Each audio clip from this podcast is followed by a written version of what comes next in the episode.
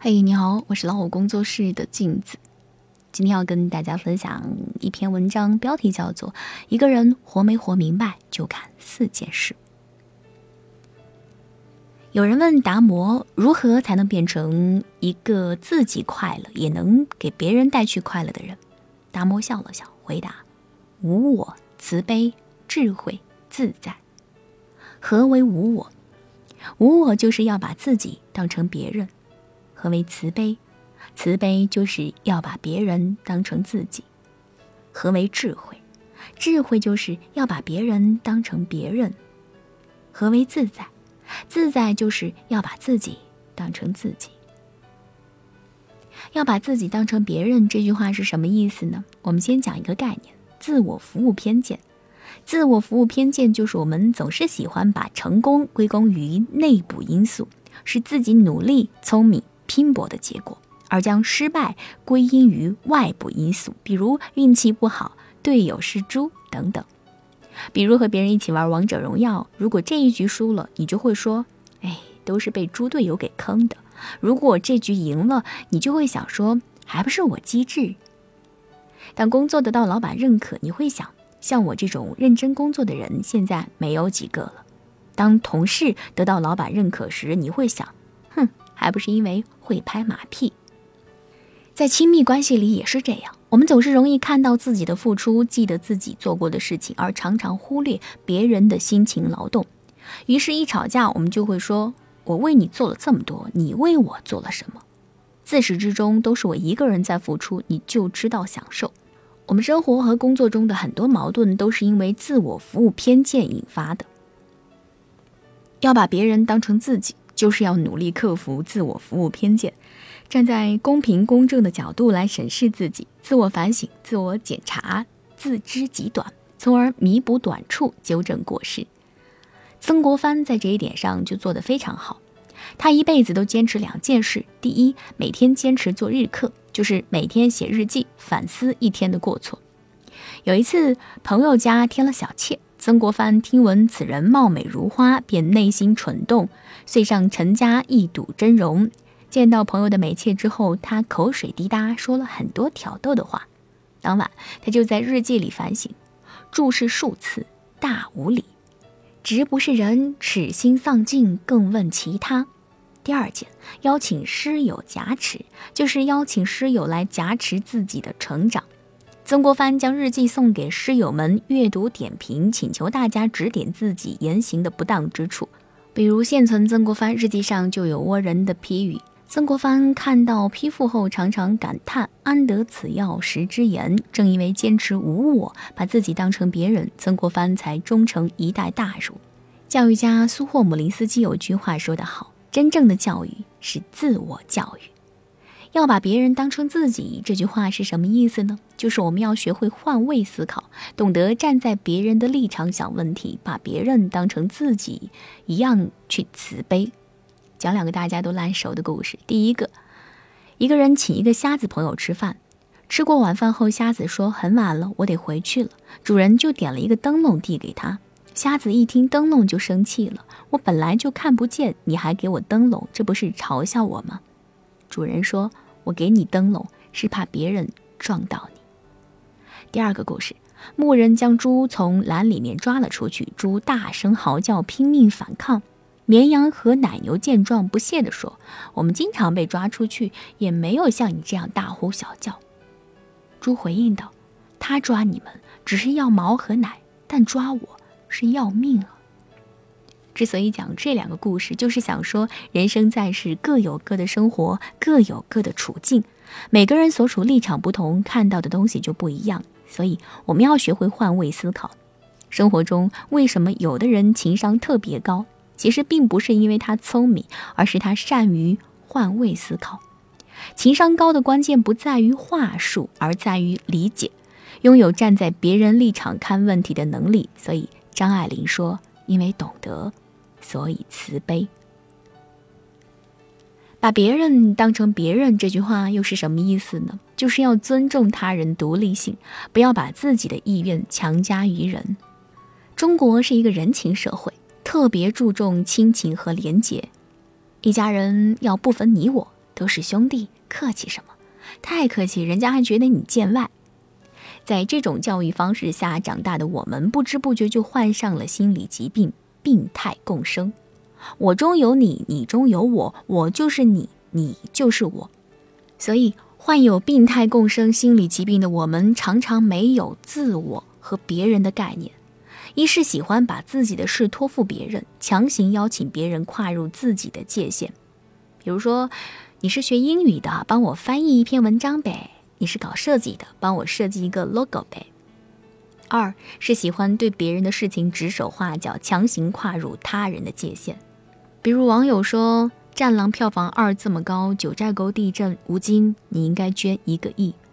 比如有网友说陈乔恩、乔任梁死了，你为什么不哭？只要对方不愿意，我们就会抱怨、愤怒、指责，说还是朋友呢，这点忙都不肯帮。甚至我们还会以爱的名义绑架别人，我这都是为你好，你这个没良心的。心理学界有两句非常有名的话。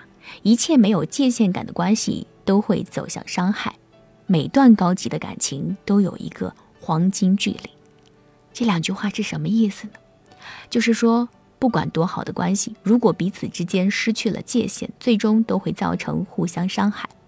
在中国，人与人之间的矛盾百分之八十都是因为缺乏界限感造成的，所以我们特别需要把别人当成别人。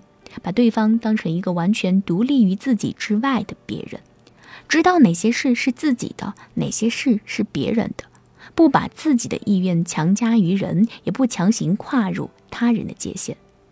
那些美好长久的感情和关系都拥有一个很好的界限感，都拥有一个很好的黄金距离。要把自己当成自己，这句话是什么意思呢？就是要忠于内心，活得像自己。你爱自己吗？你肯定会说那是当然。其实未必。心理学者刘星做过这样一个实验，很简单，就是让一群人对着镜子说二十遍“我很爱很爱我自己”。如果说完之后你是发自内心笑出来的，那你就是真的爱自己；如果说着说着你是哭出来的，那就证明你不够爱自己。实验的结果出乎很多人的意料。我很爱很爱我自己。说第一遍时，很多人都很扭捏，觉得肉麻，难以开口。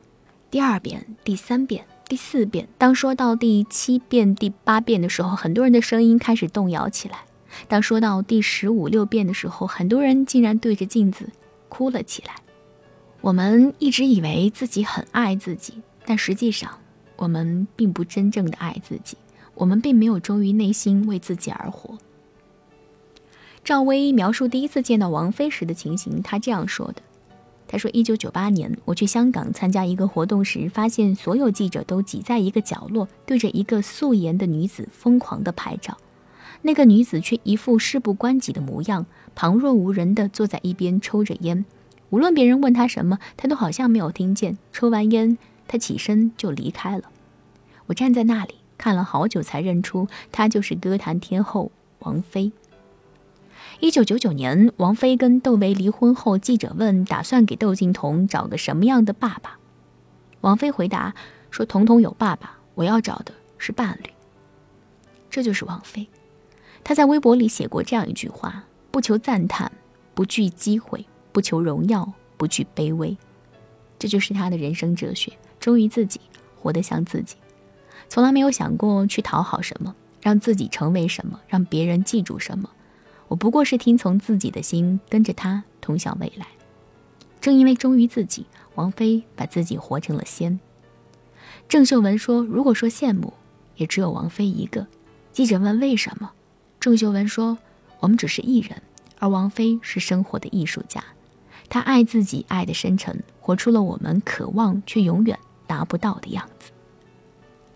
这个世界活得最幸福的人，都是做到了把自己。”当成自己的人，把自己当成别人，方得无我；把别人当成自己，方得慈悲；把别人当成别人，方得智慧；把自己当成自己，方得自在。那些把人生过得通透、幸福的人，大都是因为做好了这四件事。希望听完今天我们的分享，你能够学会这四件事情，活出最好的自己。更多精彩，不要忘记关注微信公众号“老虎工作室”以及微信公众号“老虎小助手”。我是镜子，祝你晚安，好梦。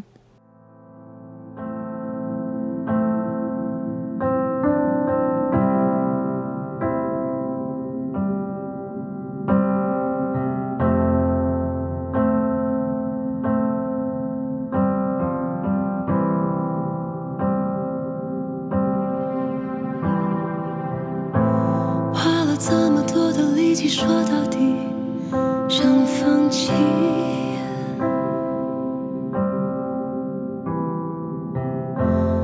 是否只剩这样的选择？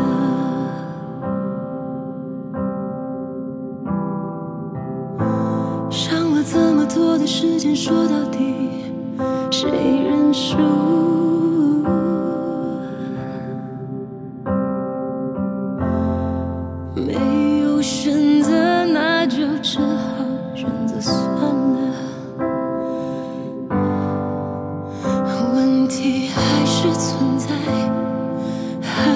存在谁都别想耍赖你我都明白离开我的胸怀只想要这样不再想了。